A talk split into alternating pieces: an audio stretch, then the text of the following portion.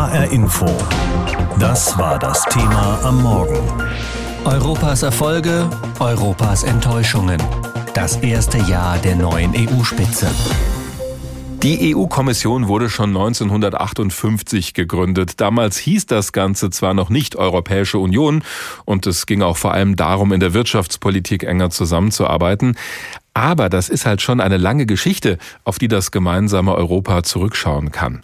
Trotzdem hat es bis zum vergangenen Jahr gedauert, dass zum ersten Mal eine Frau an die Spitze der Kommission gewählt wurde. Ursula von der Leyen, seit einem Jahr ist sie nun im Amt. Was Europapolitik konkret bedeutet, das erlebt Nico Semsrott schon ein bisschen länger mit.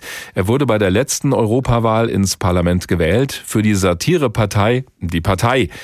Vor allem junge Leute haben mitgemacht und haben für die Partei abgestimmt. Und so kommt es, dass neben dem Abgeordneten Martin Sonneborn auch Nico Semsrott ins Parlament einziehen konnte. Dafür haben die Stimmen gereicht.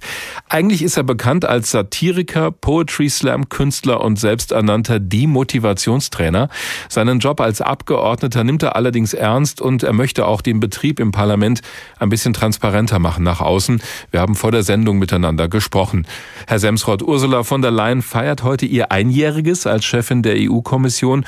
Wozu würden Sie ihr denn gratulieren? Ach, ich würde mir das als Trauerfeier vorstellen. Oh. Ich weiß nicht, vielleicht würde ich ihr gratulieren zur hervorragenden PR-Arbeit, die sie macht. Also sie ist aus meiner Sicht eine typische CDU-Politikerin, rechte Politik, gute PR. Aber der Gedanke eines gemeinsamen Europas, ich meine, das ist doch das, was auch aus ihren Reden immer wieder hervorsticht, dass sie diesen europäischen Gedanken schon verinnerlicht hat. Also zumindest wirkt es auf mich so. Ja, ehrlich gesagt höre ich diesen leeren Reden schon lange nicht mehr zu, weil ich nicht herauslesen kann, was davon ernst gemeint ist und was nicht. Und das liegt einfach daran, dass sie aus meiner Sicht nur auf PR aus ist. Und wenn man jetzt ihr größtes Projekt, den Green New Deal, sich anguckt, wo das Europäische Parlament neulich abgestimmt hat, dass es eine CO2-Reduktion um 60 Prozent geben soll bis 2030 und kurz danach dann äh, der europäische Agrartopf verabschiedet wird, der genau das Gegenteil aber eben nicht als Image, sondern als reale Politik beschließt, dann ist das ein super Symbol dafür, wie sie Politik macht, fortschrittliche, positive Botschaften, aber eigentlich eine sehr rückständige Politik. Aber wenn wir mal auf Ihre politische Arbeit schauen, Sie sind ja von vielen jungen Leuten auch gewählt worden, konnten Sie in diesem Jahr was erreichen, so nach Ihren Maßstäben, dass Sie sagen, okay, da haben wir doch als Mini-Fraktion mit zwei Abgeordneten doch was bewegen können? Ich glaube, als Satirepartei kann ich höchstens trösten und dass ich reingekommen bin. Dann ist es eben der Trost so, okay, wenigstens macht jemand einigermaßen unterhaltsam auf ein paar Missstände aufmerksam und das ist immer noch besser als nichts. Also ich glaube, man wählt so eine Satirepartei aus einer großen Enttäuschung heraus. Dann sind zwei Mandate ein bisschen Trost. Was konkret hat Sie denn enttäuscht an der europäischen Politik? können wir uns eigentlich ein Thema aussuchen, ob jetzt Moria, ob Menschenrechtsverletzungen, die von Frontex begangen werden. Die Europäische also, Grenzschutzagentur, ja. Also Pushbacks, ne, dass also Menschen in Seenot einfach wieder zurückgeschickt werden. Das sind tatsächlich Menschenrechtsverletzungen, gegen die die EU nichts unternimmt. Frontex ist quasi unkontrolliert, so wie sehr, sehr viele andere Institutionen hier in der EU auch. Es gibt keine vernünftige Kontrolle, also keine Gewaltenteilung, die funktioniert. Rechtsstaatlichkeit ist ein riesiges Problem. Ja, nicht mehr alle Mitgliedsländer in der EU sind überhaupt noch Demokratien. Auch da gibt es keine vernünftigen Verfahren. Es gibt keine ernsthafte Klimapolitik. Also es gibt eigentlich gar keinen Bereich, wo ich persönlich hoffnungsfroh in die Zukunft gucken kann. Und ich bin leider Teil einer Oppositionsfraktion in einer Oppositionsinstitution und ich persönlich kann da gar nichts machen. Sie und sind ja auch nur zu zweit, also es wäre vielleicht ein bisschen vermessen zu sagen, Nico Semsrott macht jetzt die Europapolitik neu. Aber aus dem, was Sie gerade gesagt haben, da werden uns wahrscheinlich viele zuhören, äh, jetzt nicht nur die mit dem europäischen Politikbetrieb zu tun haben und sagen, Moment mal, das sehe ich aber völlig anders. Kommen Sie auch mit Ihren Kolleginnen und Kollegen zusammen und tauschen sich darüber aus oder bleiben Sie eher wie so ein Satellit da außen vor? Ich bleibe da außen vor, auch weil ich nicht Teil äh, dieser Netzwerke werden möchte. Das mhm. ist eine bewusste Entscheidung. Äh, man, man wird nämlich automatisch von diesem System aufgesogen und äh, ist dann plötzlich befreundet mit allen. Und so darf aus meiner Sicht Politik nicht funktionieren. Ich gratuliere einem ehemaligen Spiegelbürochef, der zu von der Leyen als Redenschreiber wechselt, dem gratuliere ich nicht, obwohl ich den kenne. Und das machen hier dann alle durch die Bank. Ich werde natürlich wie jeder andere Mensch auch vereinnahmt, automatisch von den ganzen Privilegien, die ich hier erfahre. Mhm. Aber ich kann es zumindest so steuern, dass ich nicht Freundschaften schließe mit allen politischen Lagern.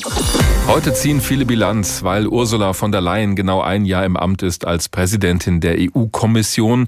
Das täuscht ein bisschen darüber hinweg, dass sie das nicht alleine wuppen muss an der Spitze der Europapolitik. An ihrer Seite ist unter anderem Ratspräsident Charles Michel.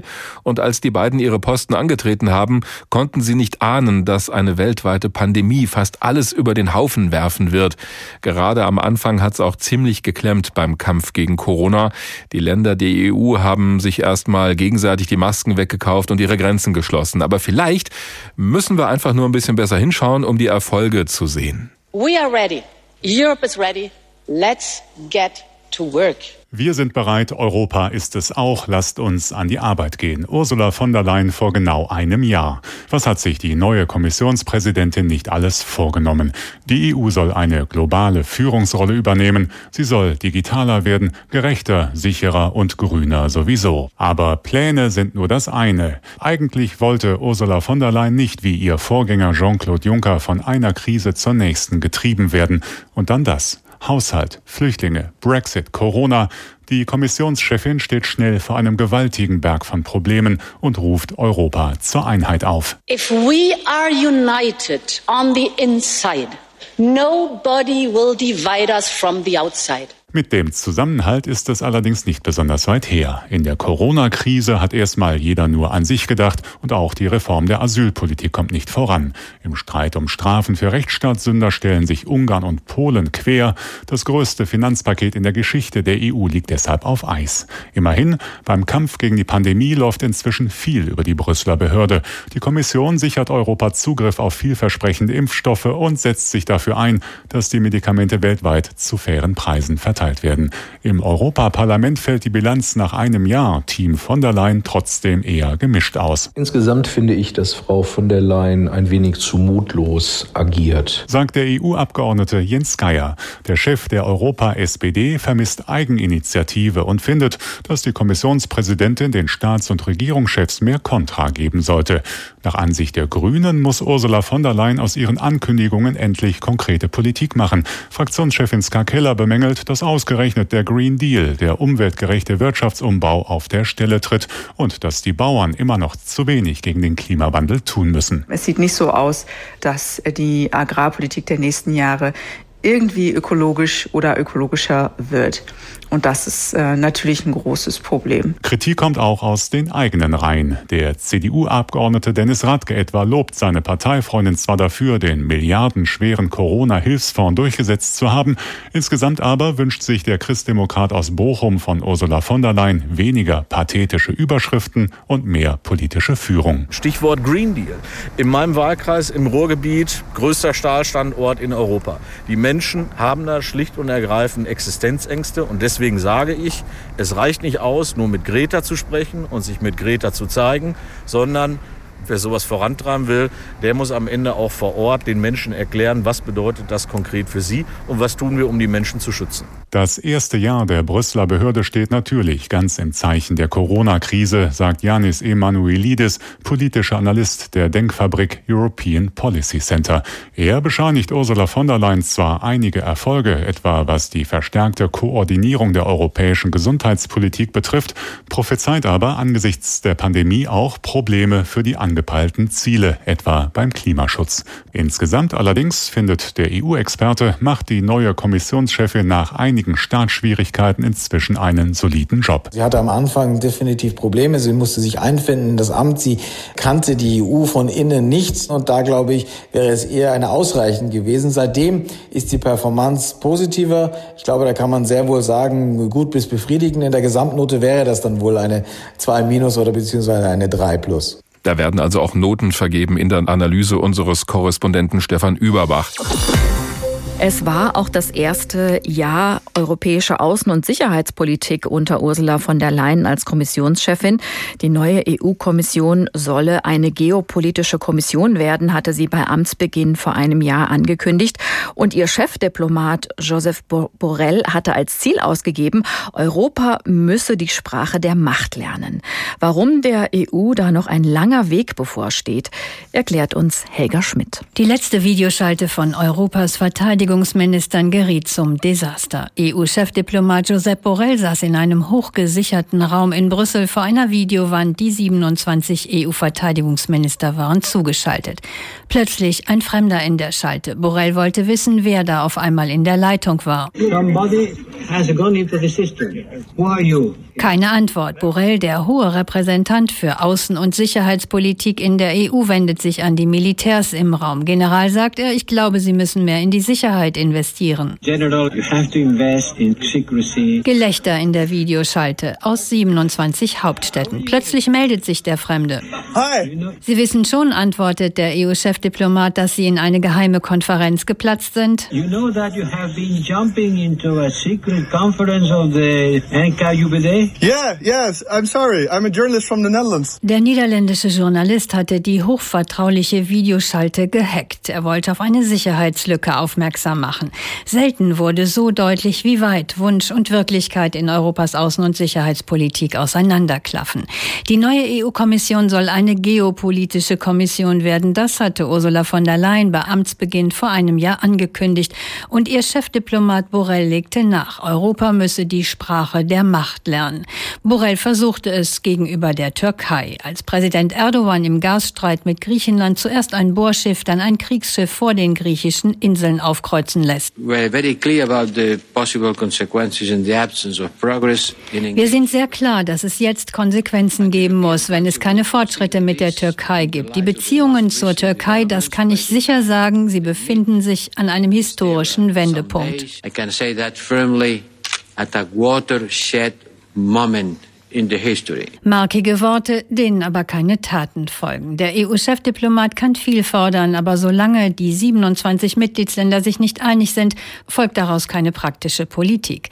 Frankreichs Präsident Macron will energisches Gegensteuern in Richtung Ankara gegen Erdogan. Sanktionen sind im Gespräch, aber die Bundeskanzlerin bremst, auch aus Sorge um das Flüchtlingsabkommen. Wir müssen Rechnung stellen, dass der politische Wind momentan sehr stark auf nationale Gestellt wird. Eine Politik, die sehr stark aus den Hauptstädten heraus definiert wird und weniger aus Brüssel heraus. Die Politikwissenschaftlerin Annegret Bendig von der Stiftung Wissenschaft und Politik sagt, Borrell könne keine gemeinsame Außen- und Sicherheitspolitik vertreten, solange die Regierungen nicht bereit sind, Kompetenzen an Brüssel abzugeben. Der Konflikt mit der Türkei, dann monatelanges Ringen um Sanktionen gegen Belarus, die Suche nach einer gemeinsamen Linie in Libyen, wo die EU-Länder unterschiedliche Interessen verfolgen, Europas Chefdiplomat wirkt wie ein Getriebener von einem akuten Konflikt zum nächsten. Die Brüsseler Kommission habe die Latte einfach zu hoch gelegt, meint die Grünen Abgeordnete im Europaparlament Hanna Neumann. Wenn man also derartig ambitionierte Ansagen macht und die dann nach einem Jahr und ich befürchte auch nach drei, vier, fünf Jahren nicht mit Leben füllen kann, sorgt das für viel Frustration, weil das Versprechungen sind, an denen wir nur scheitern können. Eine geopolitische Kommission, dieses ehrgeizige Vorhaben, wurde auch durch die Corona-Krise ausgebremst. Öfter als sonst sagen die Brüsseler Diplomaten, wie sehr es auf persönliche Gespräche ankommt in ihrem Metier, auf Zwischentöne im Vertraulichen. Am Telefon oder in einer Videoschalte sei das kaum noch möglich. HR Info. Das war das Thema am Morgen. Europas Erfolge, Europas Enttäuschungen. Das erste Jahr der neuen EU-Spitze. Heute ziehen viele Bilanz, weil Ursula von der Leyen genau ein Jahr im Amt ist als Präsidentin der EU-Kommission. Das täuscht so ein bisschen drüber hinweg, dass sie das nicht alleine wuppen muss an der Spitze der Europapolitik. An ihrer Seite ist unter anderem Ratspräsident Charles Michel. Und als die beiden ihre Posten angetreten haben, konnten sie nicht ahnen, dass eine weltweite Pandemie fast alles über den Haufen werfen wird. Gerade am Anfang hat es auch ziemlich geklemmt beim Kampf gegen Corona. Die Länder der EU haben erstmal ihre Grenzen geschlossen und sich gegenseitig die Masken weggekauft. Vielleicht müssen wir aber einfach nur besser hinschauen, um die Erfolge zu sehen. Unsere Korrespondenten in Brüssel, Alexander Göbel und Michael Schneider, haben genau das getan. Wer Erfolgsgeschichten von der EU-Kommission hören will, sollte sich eine Pressekonferenz zum Corona-Impfstoff anschauen. Auf den koordinierten europäischen Ansatz bei der Impfstoffverteilung ist Brüssel zu Recht stolz. Im Angesicht der Gesundheitskrise ziehen alle 27 Mitgliedstaaten an einem Strang und sind bereit, nationale Kompetenzen nach Brüssel zu übertragen. Kommissionsvizepräsident Margaritis Skinas betont, die Krise habe echte europäische Solidarität hervorgebracht. The crisis has shown European solidarity at its best. Ein EU-Haushalt für die nächsten sieben Jahre. Dazu der Corona-Hilfsfonds. Das ist das 1,8 Billionen Euro schwere Paket, das die EU 27 beim Marathongipfel im Juli beschlossen hatten. Das Neue, zum ersten Mal darf die Kommission Schulden aufnehmen, um die Hilfsmilliarden als Zuschüsse zu verteilen. Punktsieg von der Leyen. Wären da nicht Polen und Ungarn. Denn die beiden Länder stellen sich quer bei der Verknüpfung von Rechtsstaatlichkeit und EU-Geldern. Ihr Veto macht den Haushalt zur Zerreißprobe. Vor dem Showdown, dem EU-Gipfel am 10. Dezember, liegen die Nerven blank. Hörbar auch bei der Kommissionschefin. Es geht hier um Verstöße gegen das Rechtsstaatsprinzip, die das europäische Budget gefährden. Und nur um diese. Und das ist angemessen, das ist verhältnismäßig und das ist auch notwendig. Neben Haushaltsstreit und Corona war wenig Zeit für die ehrgeizigen Ziele, die sich von der Leyen und ihre Kommissare bei Amtsantritt noch gesetzt hatten. Ein Thema aber hat Brüssel nicht aus dem Auge verloren. Den europäischen Green Deal, Europas Ziele beim Klimaschutz. Klimaneutralität bis 2050 und eine Halbierung der Emissionen schon bis 2030. Das ist mehr als nur ehrgeizig. Europa will das schaffen setzt allerdings bei der Agrarpolitik weiter auf konventionelle Landwirtschaft. Ein Widerspruch? Nicht, wenn man Kompromisse zwischen den Mitgliedstaaten erreichen muss. Zum Jahreswechsel endet die Brexit-Übergangsphase. Bis dahin gelten weitgehend noch die gleichen Regeln wie vor dem EU-Austritt Großbritanniens. Danach aber droht ein harter wirtschaftlicher Bruch mit hohen Zöllen, langen Staus und anderen Handelshürden, wenn es keinen Handelspakt gibt. Besonders strittig die Regeln für die Fischerei und gleiche Wettbewerbsbedingungen. Die EU zeigt klare Kante. Sie ist nicht bereit, die Integrität des Binnenmarktes in Frage zu stellen, laut von der Leyen die Grundlage für Wachstum und Wohlstand. But we are not ready to put into question the integrity of the single market. The main safeguard for European prosperity and wealth. Wie in kaum einem anderen Politikfeld demonstriert die EU ausgerechnet beim Brexit Selbstbewusstsein und Geschlossenheit. Beides kann Ursula von der Leyen auch als Verdienst ihrer Kommission verbuchen. Lang lebe Europa, long live Europe, vive l'Europe. Merci. EU-Kommission und damit auch die Chefin Ursula von der Leyen sind seit einem Jahr im Amt. Also seitdem kann man ungefähr beurteilen, was da so an politischen Impulsen kommt. Das Problem ist aber, dass viele große Projekte von einem kleinen Virus zunichte gemacht wurden, beziehungsweise erstmal hinten angestellt werden mussten. Der Green Deal zum Beispiel oder eine gemeinsame Asylpolitik. Außerdem streitet sich Europa gerade mit Ungarn und Polen über den neuen Haushalt. Dahinter steckt aber eine grundlegende Debatte über die Werte und Regeln der Europäischen Union. Und dann, Achtung, Nervgefahr, haben wir ja noch den Brexit. Also irgendwie macht uns der Gedanke an Europa gerade keine richtig gute Laune. Andere haben aber ihre gute Laune nicht verloren, was die europäische Idee angeht. Auch wenn die im Moment kaum zu hören oder zu sehen sind. Wir sind nicht weg, das muss man sagen. Wir sind im Moment natürlich nicht so sichtbar wie zur Zeit der Europawahl oder auch davor von Ende 16 an. Daniel Röder, Mitbegründer von Pulse of Europe, der Bürgerinitiative, die in den vergangenen Jahren aufgefallen ist mit schwenkenden EU-Flaggen und Fähnchen in den Innenstädten, vor allem in Frankfurt, wo Pulse of Europe gegründet wurde. Aber jetzt mussten sie, wie alle anderen auch, von der Straße auf den Bildschirm ziehen. Wir machen viel Social-Media-Arbeit, wir haben unser Projekt Projekt der europäischen Hausparlamente, was ein Bürgerbeteiligungsmodell ist, wo wir versuchen, Politik und Bürger näher zusammenzubringen. Klar, sagt Daniel Röder, alles ist der Pandemie untergeordnet. Viele seien mehr mit sich selbst beschäftigt. Aber der Funke für ein gemeinsames Europa einzutreten, für Toleranz, Vielfalt, Rechtsstaatlichkeit, der sei noch da. Genauso wie bei Eileen O'Sullivan, einer Frankfurterin, die für die Partei Volt in Frankfurt antritt, bei der nächsten Kommunalwahl im Frühjahr. Bisherige Erfolge für die erste gesamteuropäische Partei, wie sie sich nennt, ein Sitz im EU-Parlament und erste Erfolge bei der Kommunalwahl in Nordrhein-Westfalen, in Köln und Bonn. Mit sozialen und mit grünen Themen. Und so bringen wir die EU auch sozusagen auf die lokale Ebene, weil hier sind die Menschen. Also die Menschen können nicht Brüssel von hier aus greifen, aber wir sind ja die EU. Die EU ist ja nicht irgendwo. Wir sind ja alle Bürgerinnen und Bürger dessen und das können wir viel mehr in unseren Alltag einbauen, müssen wir auch. Für ein gemeinsames Europa, das immer stärker zusammenwächst, hat es erstmal einen Dämpfer gegeben mit Beginn der Pandemie. Die Mitgliedstaaten haben erstmal national gedacht. Schutzmasken bloß keine abgeben, stattdessen Grenzen schließen ein düsterer Moment für Europa. Ich finde es interessant zu beobachten, was reflexartig passiert, weil wenn man sich dann ja anschaut, was dann passiert ist, ist, dass man immer näher zusammengerückt ist. Und es ist eigentlich sehr gut, dass jetzt zusammengearbeitet werden muss. Also es ist wirklich ein Chancenmoment eigentlich. Es ist gar nicht so düster. Plötzlich sei es möglich, Hunderte von Milliarden Euro für Corona-Hilfen zu beschließen, auch wenn Ungarn und Polen da gerade blockierten. Aber grundsätzlich sieht auch Daniel Röder von Pulse of Europe das Positive. Also ich beobachte, dass die Wahrnehmung von Europa doch äh, eine andere geworden ist in der letzten Zeit, sprich die Bedeutung der Europäischen Union auch für, die, für den Zusammenhalt. Und natürlich, wie sollen wir solche Themen wie Klimawandel national lösen? Das wird schlicht nicht funktionieren. Deswegen glaube ich, dass auch da die Bedeutung der Europäischen Union in den nächsten Jahren zunehmen wird. Wobei wir wieder unter anderem beim europäischen Green Deal wären, angestoßen von Ursula von der Leyen, die wirklich ein schwieriges Jahr hatte, gibt Eileen O'Sullivan zu. Trotzdem, es sei zu viel auf der Strecke geblieben. Was ist passiert mit The Conference on the Future of Europe? Wo, wo wird hier weitergearbeitet, dass man mehr Bürgerinnenbeteiligung hat? Migration. Wir haben immer noch keinen neuen Pakt. Es ertrinken immer noch Menschen im Mittelmeer. Vielleicht sollte man die Macht der EU-Kommissionschefin von der Leyen aber auch nicht überschätzen.